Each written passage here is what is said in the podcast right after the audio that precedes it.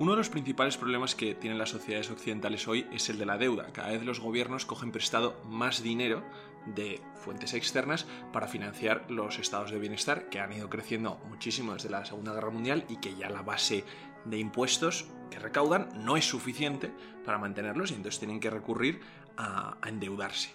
Y uno de los de las cuestiones, ¿no, Nico? Que, que la saltan a los legos en la materia como yo, es si uno puede endeudarse ad eternum, ¿no? Porque vemos que los gobiernos, principalmente el gobierno de España, pero otros gobiernos de la Unión Europea, ponen esto de la deuda como si fuera un dinero que tú coges y, que parece que, bueno, que tienes que devolver muy a largo plazo, pero claro, si un Estado no devuelve el dinero, ¿quién es ese cobrador del frac que viene a por ti? ¿Quién es esa hacienda que viene a por ti? Porque a nosotros nos vendría alguien a buscar si no pagamos nuestras deudas, pero los gobiernos no. Sí, sí a nivel personal, bien que te persigan, pero es verdad que a nivel estatal no hay a priori ninguna institución que sea capaz de decirle a un país me debes tanto. Te toca pagar esto ahora mismo. Entonces eso se refuerza de una manera pues comunitaria, que ahora vamos a meternos un poco.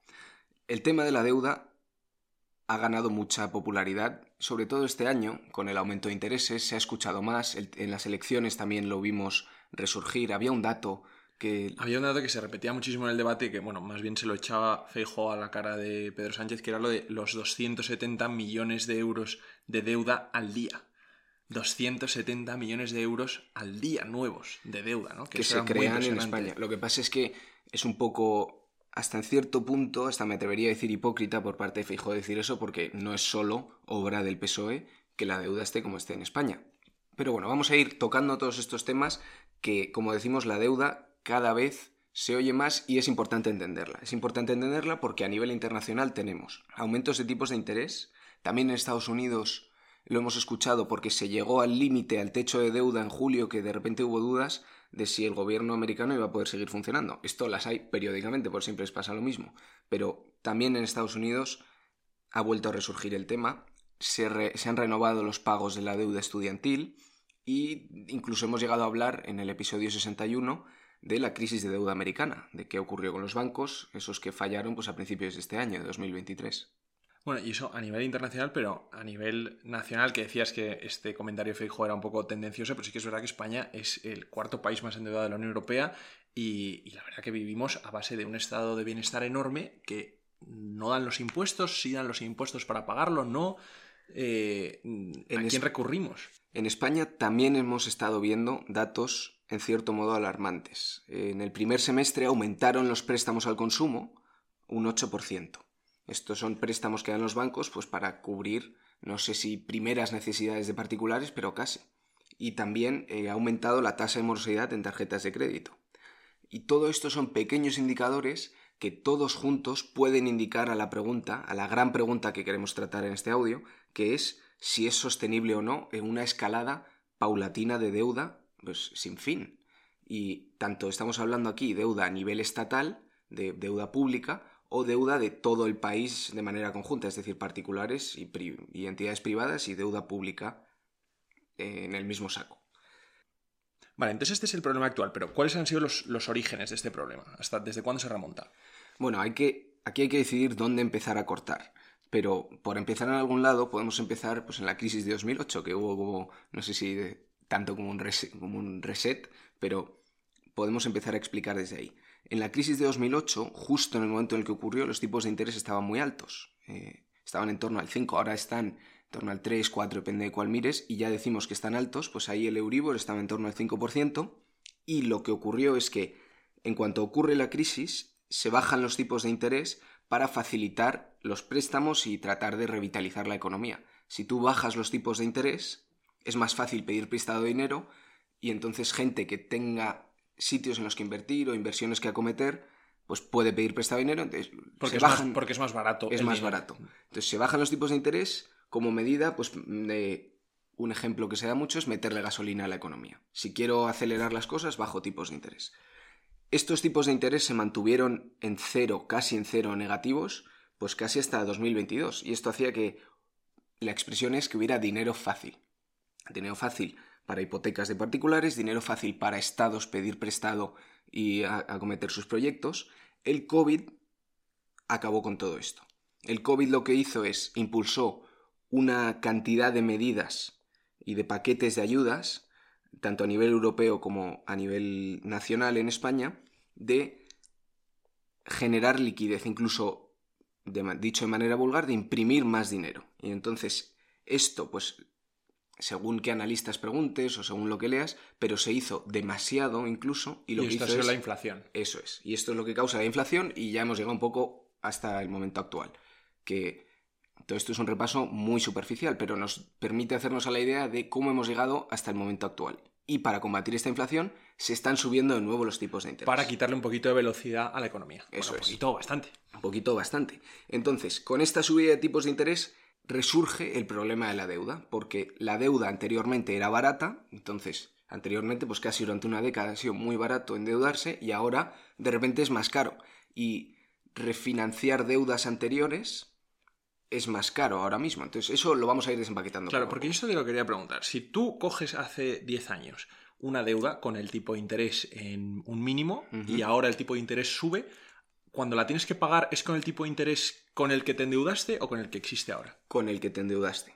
Tú pagas, tú te endeudas con un tipo de interés y según los acuerdos que haya, a lo mejor es variable, pero lo general es que sea con el tipo de interés que cogiste en ese momento anterior. Lo que pasa es que tú pagas esa deuda, vamos a poner un ejemplo y así nos entendemos. En 2010 coges una deuda tipo de interés 1 y ahora la devuelves. Pero para devolverla necesitas endeudarte otra vez muchas veces, porque no tienes el dinero aquí, ahora, los, los millones que necesitas. Ya, entonces te toca pagar la deuda porque te vence el plazo y, Y no para tienes el pagar dinero esa deuda, te metes en otra, o te endeudas otra vez. Pero ahora a un precio mucho mayor.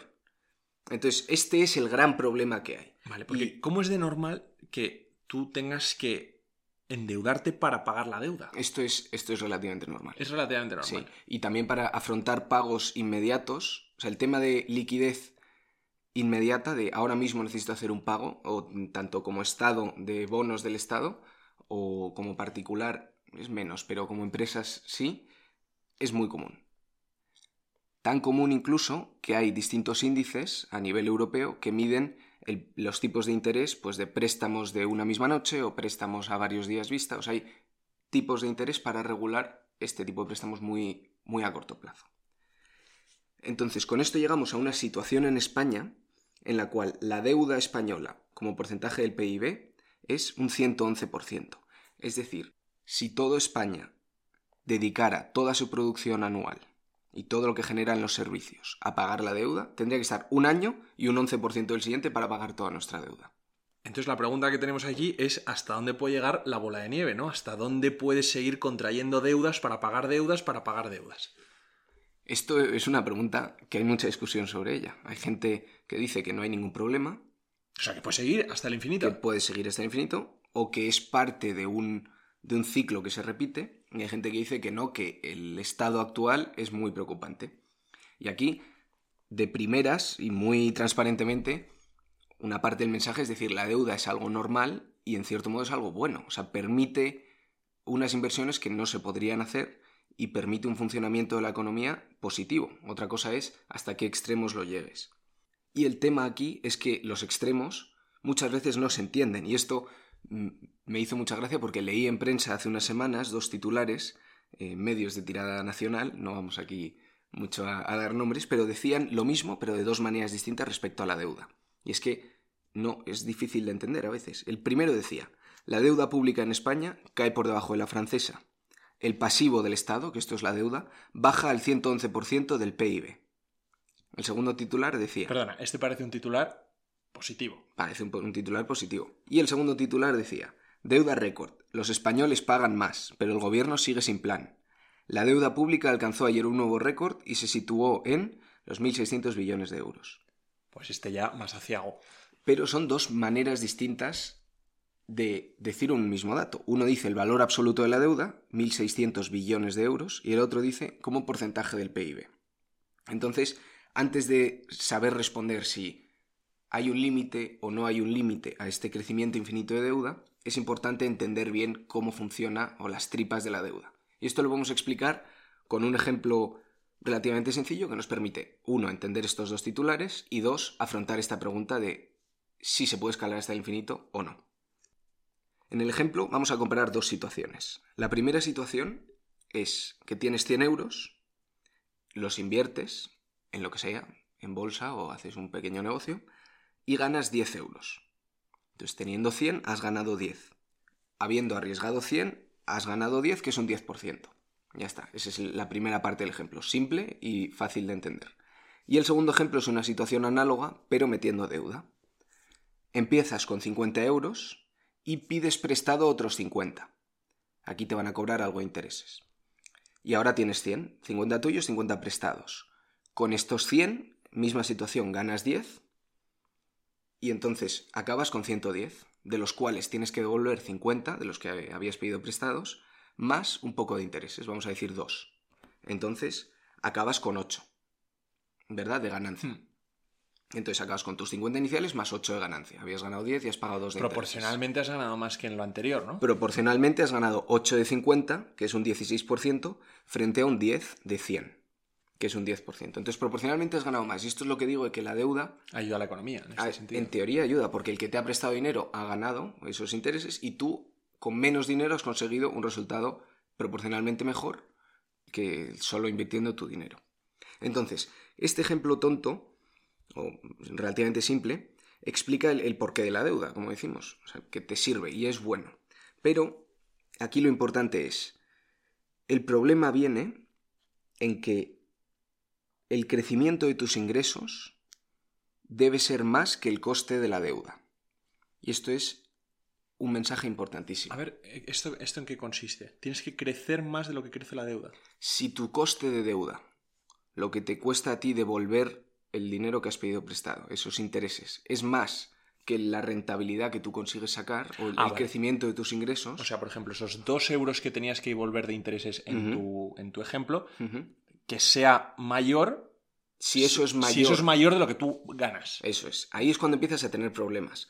Y aquí si juntas muchas deudas pequeñas de distintos estilos o de distintas en distintos formatos, pues que el coste de eso sea menos que tus ingresos. Bueno, Siempre va a ser menos, pero el crecimiento de ese coste sea menor que el crecimiento de tus ingresos. Ya. Pero si no, sí que llegará algún momento en el que, O sea, que la deuda vaya más lenta que el ingreso. Que el crecimiento de deuda crecimiento vaya más lento que el crecimiento de ingreso. Y eso es lo que mide el primer titular, que decía el 111% del PIB. El PIB no es el ingreso del Estado, pero es el ingreso de toda la economía española, visto de una cierta manera. Entonces, el porcentaje de deuda sobre el PIB es un 111%. Si la deuda crece más rápido que el PIB, ese porcentaje va a subir. Vale, y este titular estaba alabando que bajara. Eso es, que bajará. Es decir, que la Que aún economía así sigue española... estando por encima de lo que es. que está, está, está muy alto, está muy alto. Pero ha bajado porque la economía española ha crecido más rápido que lo que ha crecido su deuda. Bueno, eso es una manera positiva de verlo. Por otro lado, puede, eso lo que puede estar ocurriendo es que, y puede ocultar ese número, es que la deuda total, lo que debes, siga creciendo. Eso es, eso es lo que decía el segundo Y titular. sigue estando por encima de lo que ingresas. Y sigue estando por encima de lo que ingresas. O sea, vas a tardar en, en devolverlo. Pero yo, entonces hay una cosa que no entiendo, que es cómo se puede defender que es positivo continuar así. Esto es la primera postura.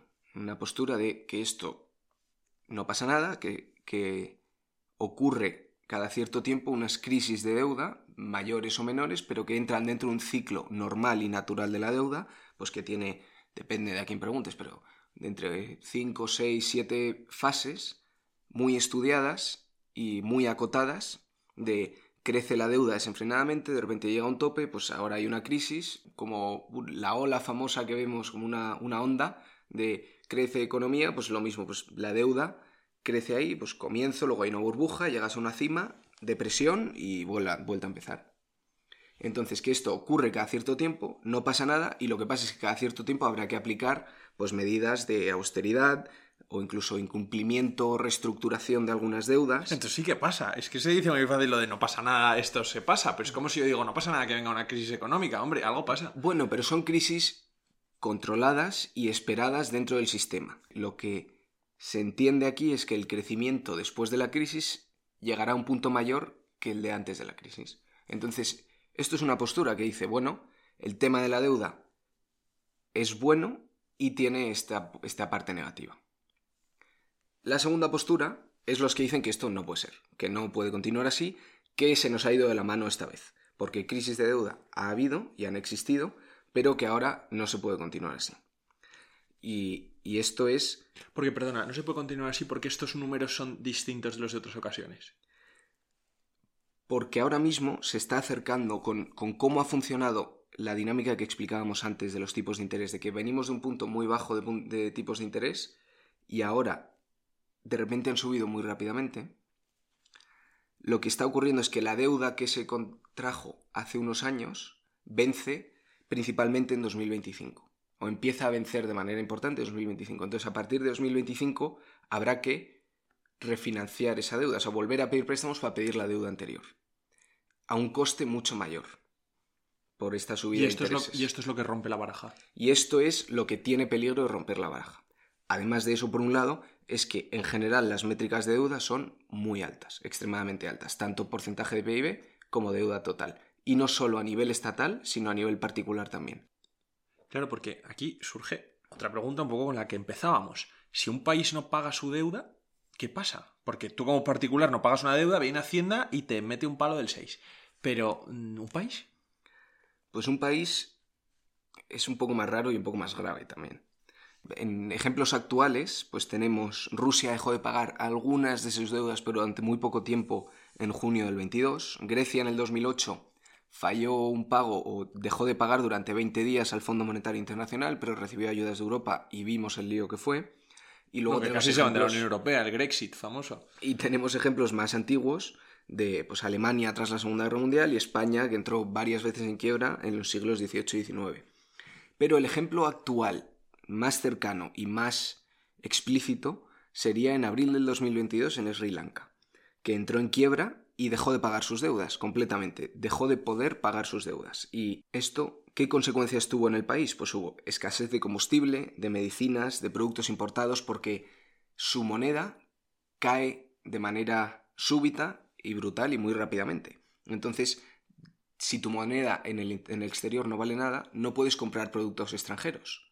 Porque necesitas grandes cantidades de tu moneda para comprar poco producto extranjero. Bueno, y entonces, lo que acabó provocando es que hubiera una revolución en Sri Lanka. pues eso es efectos que pueden ocurrir con una quiebra de un país. Es que una quiebra de un país es que deja de haber confianza en el gobierno del país, no tanto por los habitantes del propio país, que también, sino por la comunidad internacional. Entonces nadie te presta dinero. Nadie te presta dinero y es muy difícil también, aunque luego ocurrirá poco a poco, que a futuro te empiecen a prestar dinero. Y funcionas como país pidiendo dinero prestado. Porque es que en España la diferencia entre el gasto presupuestado anual y el ingreso presupuestado anual es casi 100.000 millones. Que cuando esto lo divides entre los días del año, te sale la cifra electoral de la que hablábamos al principio, de los 270 millones de euros al día. Y es que entonces en España vamos hacia, hacia un impago de la deuda o algo de eso. Porque también aquí te quiero preguntar por el tema de Cataluña, porque ahora se habla mucho, o están las negociaciones para la investidura y la amnistía y toda esta sarta de cosas. Una de las condiciones es la, la condonación de esa deuda. Entonces, supongo que sería una deuda que, que asumiría el Estado. Bueno, vamos por partes. Vamos por primero, partes, venga. primero tenemos la situación de España actual, que la hemos ido mencionando pues, a lo largo del audio, que el tema principal aquí es que a nivel europeo tenemos un límite de déficit anual que podemos contraer. El déficit es esta diferencia que hablamos entre gasto e ingreso. Y la Unión Europea pone un tope en esa diferencia en un 3% del PIB. Y nosotros lo hemos superado. Lo hemos superado estos dos, tres últimos años, pero principalmente por la pandemia. La, la, Unión Europea quitó este tope por la pandemia para ayudar a los estados pues a, a, endeudarse y a hacer programas de ayudas. Y ahora vuelve el tope. Y ahora vuelve el tope y en teoría, según las últimas noticias, con datos del gobierno, eso también es verdad, que han sacado, lo cumpliremos empezando en 2024, que es lo que se pide. En 2023 el déficit en teoría parece que va a ser 3,9% y a 2024 será 3%. Pero es que todo esto... ¿Lo van a bajar 0,9 puntos en tan poco tiempo? Esto depende de previsiones de ingresos del Estado y previsiones de gastos del Estado. Entonces, aquí todo está ligado con las promesas electorales y los anuncios recientes, por ejemplo, de que los impuestos especiales a las empresas grandes, eh, a las energéticas, no, no los van a permanentes, quitar. claro. Pues todo esto ha claro, ligado... porque estos son impuestos de la etapa COVID que ahora tienen que mantener para poder bajar esos 0,9 puntos. Para poder bajar esos 0,9 puntos y dicen que llegan al 3, que es justo el borde. Y aquí es, depende de lo que te creas o no, a las cifras del gobierno. Que puede ser perfectamente. ¿eh? La, la AIREF ha dicho que está de acuerdo con las previsiones del gobierno y parece que sí, pero habrá que irlo viendo. Y entonces lo de la condonación de la deuda de Cataluña sería un gasto que asumiría el Estado, lo cual incrementaría la deuda. Bueno, esto es el, segundo, el segundo punto. La deuda de Cataluña es, no es deuda que tenga el Estado con el exterior, sino es deuda que tiene Cataluña con el Estado. Porque esto entramos en, en el tema del modelo de financiación autonómica, que yo creo que se ve muy claro que tenemos que hacer un audio de esto. Para empezar, tenemos dos regímenes distintos. El régimen común, que se aplica en todas las comunidades, en casi todas, y el régimen foral, que solo se aplica en País Vasco y Navarra. Pues el régimen común, que es lo que aplica en Cataluña, funciona con un método que explicado de manera muy simple es el Estado recauda y las comunidades autónomas gastan. Y además de este gasto que tienen establecido las comunidades autónomas, pues por criterios de población, superficie, reparto de población en tramos de edad, hay un tema adicional que se llama el Fondo de Liquidez Autonómica, que es una línea de crédito, es decir, préstamos baratos y rápidos que pueden pedir las comunidades autónomas al Estado. Y el tema es que Cataluña es la que, tanto la que más deuda total tiene, tanto en absoluto como porcentaje del PIB, y además es la que más deuda le debe al Estado, o sea, la que más ha utilizado este fondo de liquidez autonómica. Entonces, esto sería un problema, como dices, para el Estado español si se perdona esta deuda, porque se perdona esta deuda, el Estado está contando con los ingresos o que con algún momento eso se devolverá, con los intereses. Lo tienes que redistribuir por el resto de España. Lo tienes que redistribuir por el resto de España y eso es una toca seguro. O sea, no, ese dinero no desaparece. Es igual que el problema que tenían en Estados Unidos con la condonación de la deuda estudiantil. Sí, no lo haces desaparecer, sino que lo, reviertes a otro tipo de bolsas. Exactamente. Entonces, con esto eh, llegamos un poco a la situación actual. Ahora mismo la situación es que la deuda se está encareciendo cada vez más con lo de los tipos de interés y que viene una barrera, principalmente a partir de 2025, en la cual muchas de las deudas anteriores vencen, las deudas baratas anteriores vencen y va a ser necesario refinanciar, es decir, contraer deudas nuevas a un precio más alto. Y esto es muy interesante porque entramos ya en temas políticos. En Estados Unidos, la Reserva Federal, la Fed americana, tiene un problema la economía no ha parado tanto como pensaban. O sea, siguen creciendo demasiado, sigue habiendo mucha inflación. Entonces, lo teórico sería subir los tipos de interés. Pero si los suben, consigue ralentizar la economía, pero perjudican al gobierno, porque necesitan endeudarse. Porque va a tener que refinanciarse para pagar las deudas pasadas. Pero si los dejan estables o los bajan, no ponen el freno a la economía y la inflación continúa desbocada. ¿Y qué van a hacer? Ah, eso, es que eso es lo que está ocurriendo estos meses. Y Europa mm, generalmente sigue lo que ocurre allí. Vamos un poco retrasados, nuestros tipos de interés son más bajos, también por diferencias de moneda, pero lo que marque la Fed va a ocurrir en Europa. Y estamos en esa... O sea, estamos en esa eh, entre Guatemala y Guatepeor, ¿no? O sea, o inflación o una deuda mucho más cara.